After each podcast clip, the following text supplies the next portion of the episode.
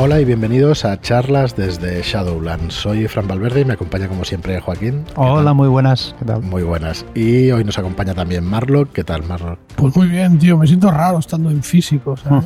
La Bien, teleportación correcto. ha funcionado y- o el, no sé, el rito de invocación. Esperemos que no hubiera ninguna mosca dentro del cacharro. Bueno, peor para ella. Buena contestación. Bueno, pues sí, tenemos aquí a Marlock en el estudio. eh, nos visita pues una vez cada mes o cada dos meses. Y, la verdad es que hemos tenido el placer de su compañía. Hemos podido eh, trabajar juntos en acabando ya, estaba prácticamente acabado Guamatse y poniéndole bastante punta o bastante acabando también esoterroristas.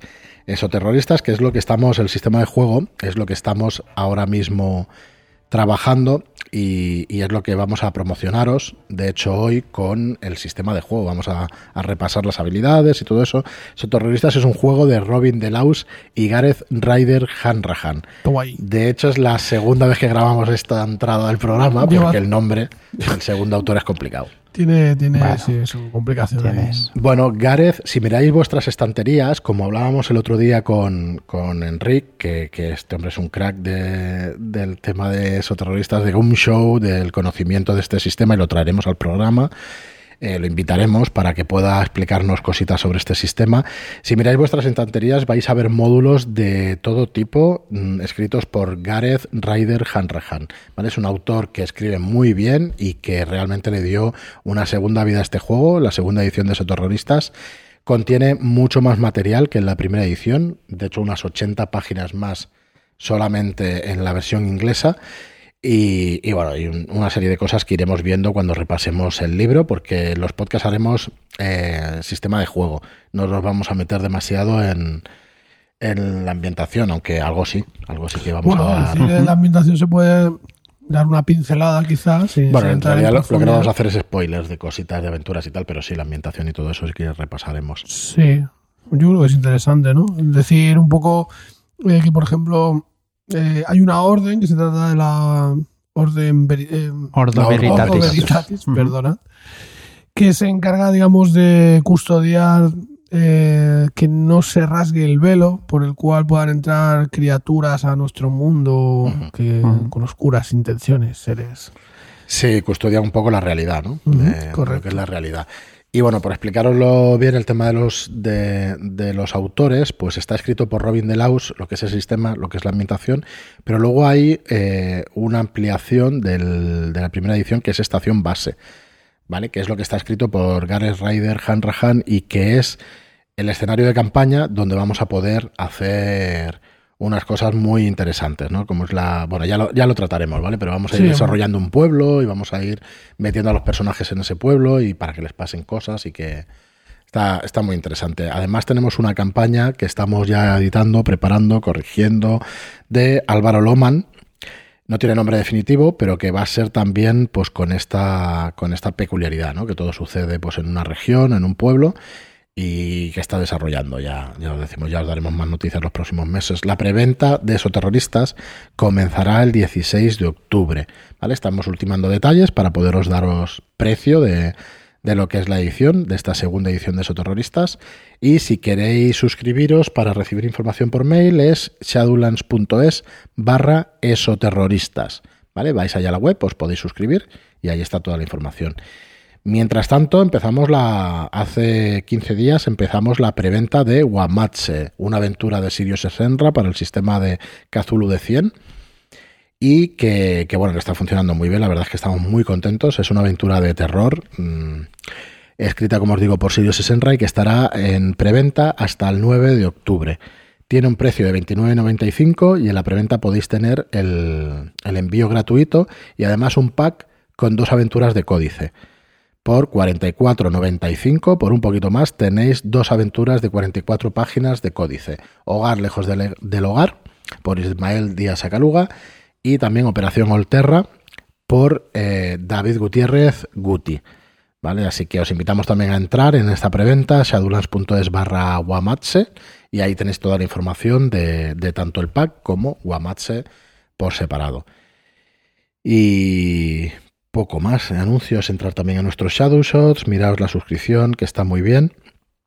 Recordad que si permanecéis 12 meses inscritos en la suscripción, pues tendréis un libro de nuestro catálogo totalmente gratuito que se os enviará, pues eso, gratis. Así que entrad el que y elijáis. fidelizaros con nosotros. Muy bien, pues, pues vamos a, a entrar en el, en el tema de hoy de habilidades investigativas en Goon Show. Gastamos un segundo punto de la reserva. ¿Qué quieres decirnos con esto, Joaquín? que es la segunda parte, porque ya empezamos la semana pasada, de, bueno, Ah, pues vale. para dar un poquito de toque bien. ahí al...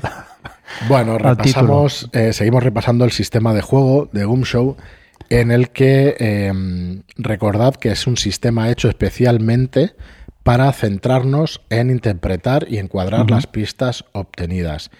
Sí. No para que tengamos problemas o debatirnos con cómo conseguirlas, de qué manera conseguirlas, sino para que cuando las tengas todas, pues puedas ligar una con otra y, que tengas No una se trata tanto de buscar las piezas, sino de saber qué hacer con. Cómo unirlas, tienes- sí. Exacto. ¿Las tienes? ¿Cómo, buena. cómo y qué hacer con ellas, claro, cómo unirlas y luego pues, las conclusiones a ver qué, Claro. Que se hacen. Bueno, mm, recordemos un poco cómo va el sistema Goom Show. Vamos a tener una serie de puntos para las habilidades investigativas y otra serie de puntos para las habilidades generales. En La principio, las investigativas tienes, eh, dependiendo del número de jugadores, entre 20 y 30, pues si sois eh, dos jugadores más, más puntos, y después si sois me- menos jugadores, pues más puntitos para repartir. Vale, luego en las, en las generales sí que son 65 puntos siempre. 60. Da igual el 60. 60 perdón. puntos. Eh, para todos los jugadores eh, eh, son, ¿vale? Entonces, bueno, eh, aquí vamos a repasar un poco las habilidades de investigación, las habilidades investigativas. Y empezamos con la antropología, ¿vale? Son bastante autoexplicativas y decir además que son habilidades que tienen... mm, que, que puedes usarlas para varias cosas, que no están muy restringidas, ¿vale? Que son De bastante... hecho, el tener un punto en una habilidad ya implica que tienes unos conocimientos eh, importantes sobre Correcto. ella. O sea, eso ya te, te Te va a abrir las puertas de muchas pistas por el mero hecho de tener un punto invertido en ella. Sí, tú vas a repartir eh, de 1 a 3, 4 puntos, no hay límite, pero es un poco absurdo si tienes 20 puntos cuando son 4 o 5 Mm. jugadores, si tienes 20 o 22 puntos a repartir, no te saldrá a cuenta tener más de un, pun- de un punto o más de dos en muchas de las habilidades, porque el juego no premia que seas mejor en esa habilidad, sino que tengas conocimiento sobre ella. Un punto, como dice Marlock, ya indica que tienes bastante Sí. conocimiento. Con un punto ya te da la pista básica de es- en, ese, en esa habilidad. Si luego te quieres gastar puntos de la reserva que tengas en esa habilidad, te da algo extra. Pero lo básico ya te lo da por tener un punto ahí. Vale, decir un par de cosas más del sistema. Que no hay características como tal, no tenemos fuerza, destreza, inteligencia, no las tenemos. Todo se basa en, en estas habilidades, eh, las habilidades de investigación y las habilidades generales. Y que esto de que te regalan las pistas es así, pero tú tienes que actuar proactivamente para que te las den. Si tú eres un investigador, pero entras en un piso y no investigas y no le Claro, dices al máster. Voy a, bueno, tenemos distintos estilos de juego. A lo mejor hay una mesa en la que son menos narrativos y al final te tienen que dar las pistas solo por entrar. Pero en teoría lo que nos incentiva el libro es a que estemos eh, interpretando a nuestro personaje y diciéndole al máster lo que vamos a hacer en ese sitio. Claro, Ujú. es que tú puedes a lo mejor entrar en un piso y, no sé, fijarte en el parque. ¿Hay algún tipo de huellas o, o hay algún mueble? Como mínimo decir que vas a investigar la zona Claro. y ahí ya pues te van a dar las pistas. Sí, pero o yo creo o que que- voy a utilizar mi habilidad de antropología para ver si estas ruinas o- Pero a lo mejor, bueno, son diferentes formas a lo mejor de enfocar el asunto. El, Sí. el pedir, eh, hacer una tira, o sea, perdón, una tirada no, pero pedir que voy a investigar eh, en forma genérica, o a lo mejor si tiene el jugador intención de centrarse en una de sus habilidades, pues Claro. concretar un poco más para tirar por ahí, ¿sabes? Claro, Ya puedes- decir, pues, mm, Voy a detectar huellas. o A voy ver a si. intentar sacar todas las huellas que hay en el perímetro. ¿no? Entonces ya te estás centrando en una cosa concreta, no estás buscando puertas secretas, estás buscando huellas. Claro. Muy bien, pues vamos a empezar por la antropología, que es una habilidad, bueno, decir además que están en tres grandes grupos, creo que son tres, académicas, técnicas e interpersonales. Me parece que son esas tres, que no tenemos una cuarta, disculpad que hablaba de memoria. Y vamos a empezar con antropología. Eh, un antropólogo va a ser un estudioso de las culturas humanas, desde la edad de piedra hasta nuestros días. O sea que va a conocer pues todas esas culturas y, y lo que se sabe sobre ellas, por lo menos hoy en día. Entonces, podemos identificar o vas a poder identificar artefactos y rituales de culturas vivas, podrás des- descubrir costumbres de un grupo extranjero o subcultura local y se podrán extrapolar las prácticas de una cultura desconocida a partir de ejemplos similares. ¿vale? Vais a poder sacar toda esa información. Toda esa información. Las habilidades, como decía al principio, son abiertas. Vais a poder encontrar muchos más usos de los que nos sugiere el manual. En el manual vienen estos puntos de qué significa esta habilidad, pero vamos a poder utilizarlas, bueno, imaginación al poder aquí. ¿vale? Bueno, y está, por ejemplo, a lo mejor en una zona, una reserva india, ¿no? Con un extraño ritual y a lo mejor Claro. tiene relación con, con las creencias de, de, esta, de esta gente, pues igual es una forma de, de enfocar la investigación, ¿no? Puede dar ahí, por ejemplo. Claro.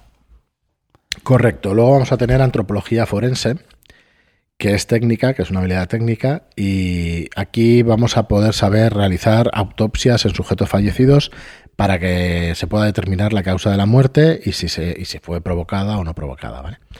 Podemos determinar con qué arma ha sido causada, encontrar presencia de toxinas o de otras sustancias anómalas en la sangre, contenido de la última, de la última comida de la víctima, reconstruir las secuencias de sucesos eh, basándote pues, en las heridas que pueda haber y un análisis de ADN de las muestras encontradas en la escena de un crimen y pudiendo relacionarlas con muestras obtenidas de los sospechosos.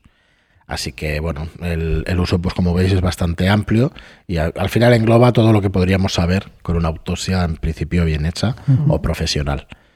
Las habilidades igual también tendrían que ir un poco relacionadas con el trasfondo del personaje, ¿no? Quizás. Aunque puedes elegirlas, ¿eh? No, no tienen por qué ser las que tú quieras.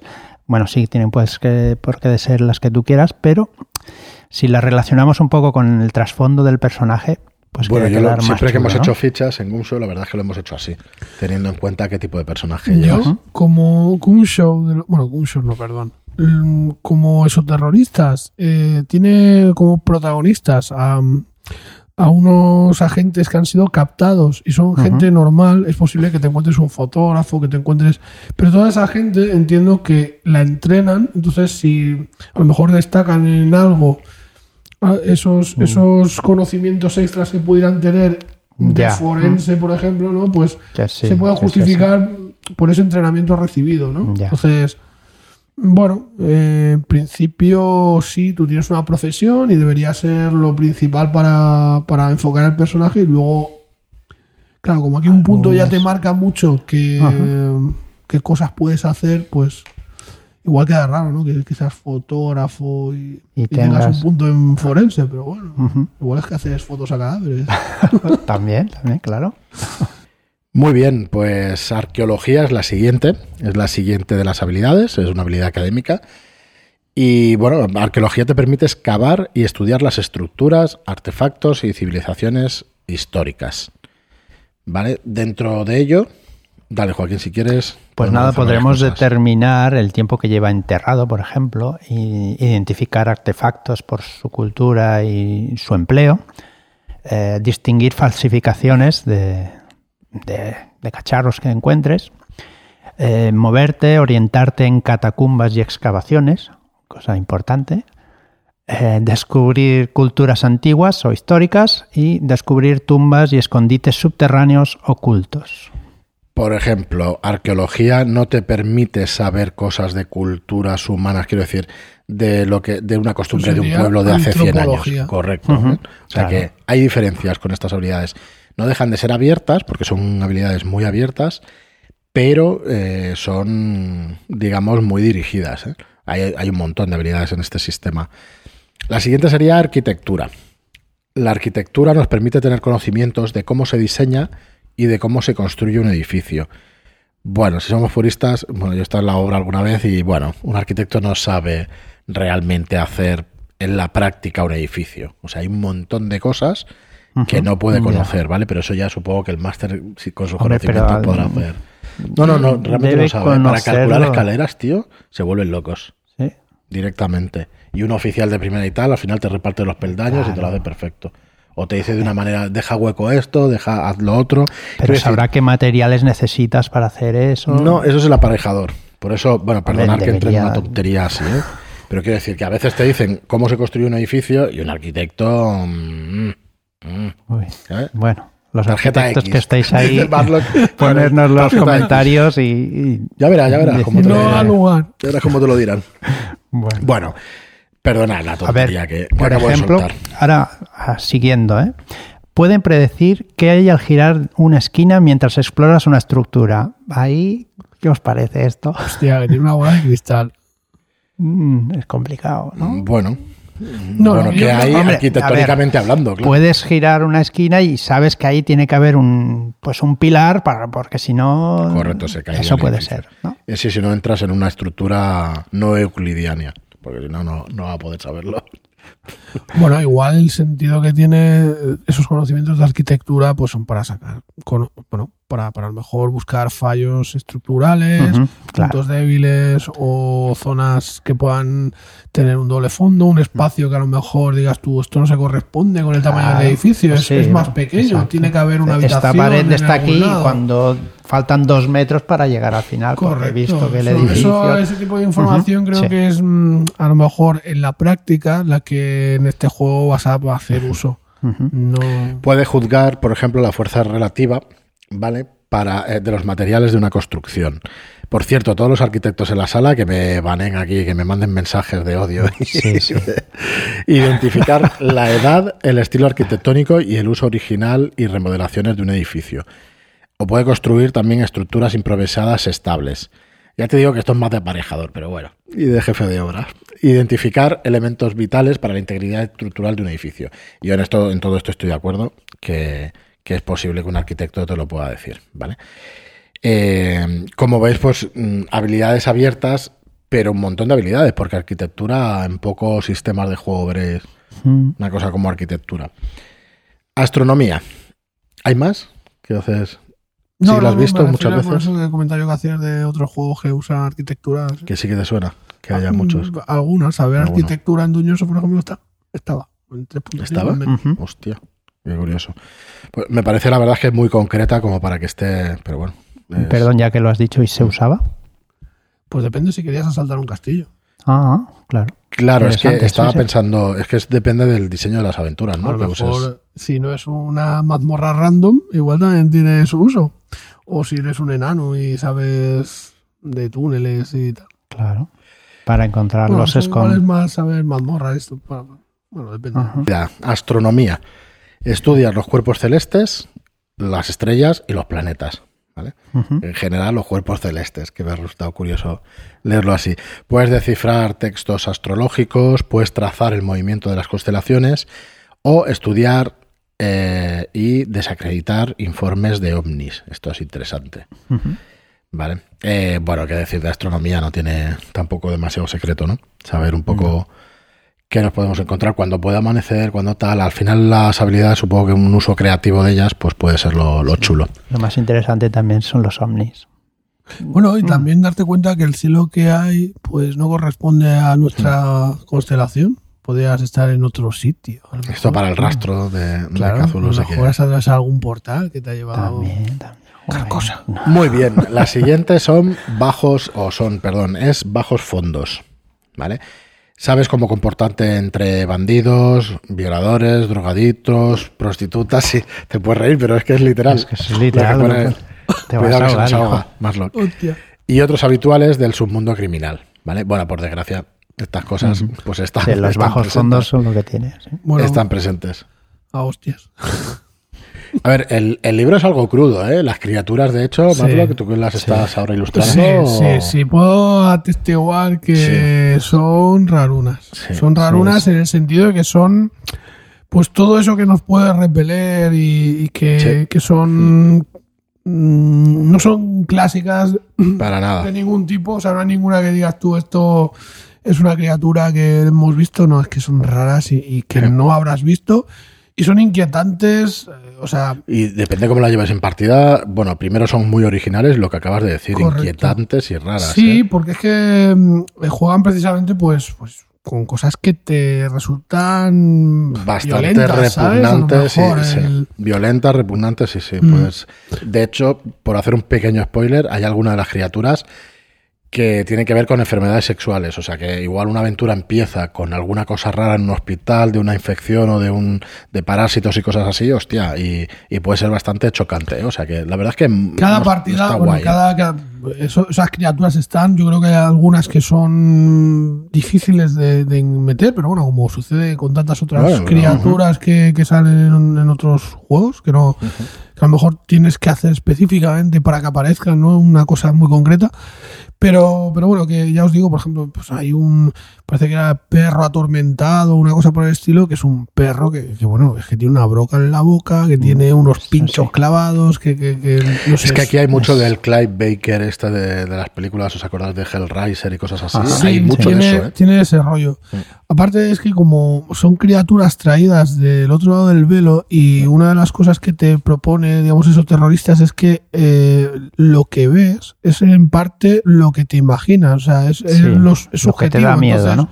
Sí, son terrores que, que toman forma, entonces eso hace que las criaturas sean idas de perola muy gordas, porque, ¿sabes? Si, si son traídas por alguien que está muy enfermo, o sea, que, que imagina cosas muy chungas, pues son criaturas realmente pavorosas.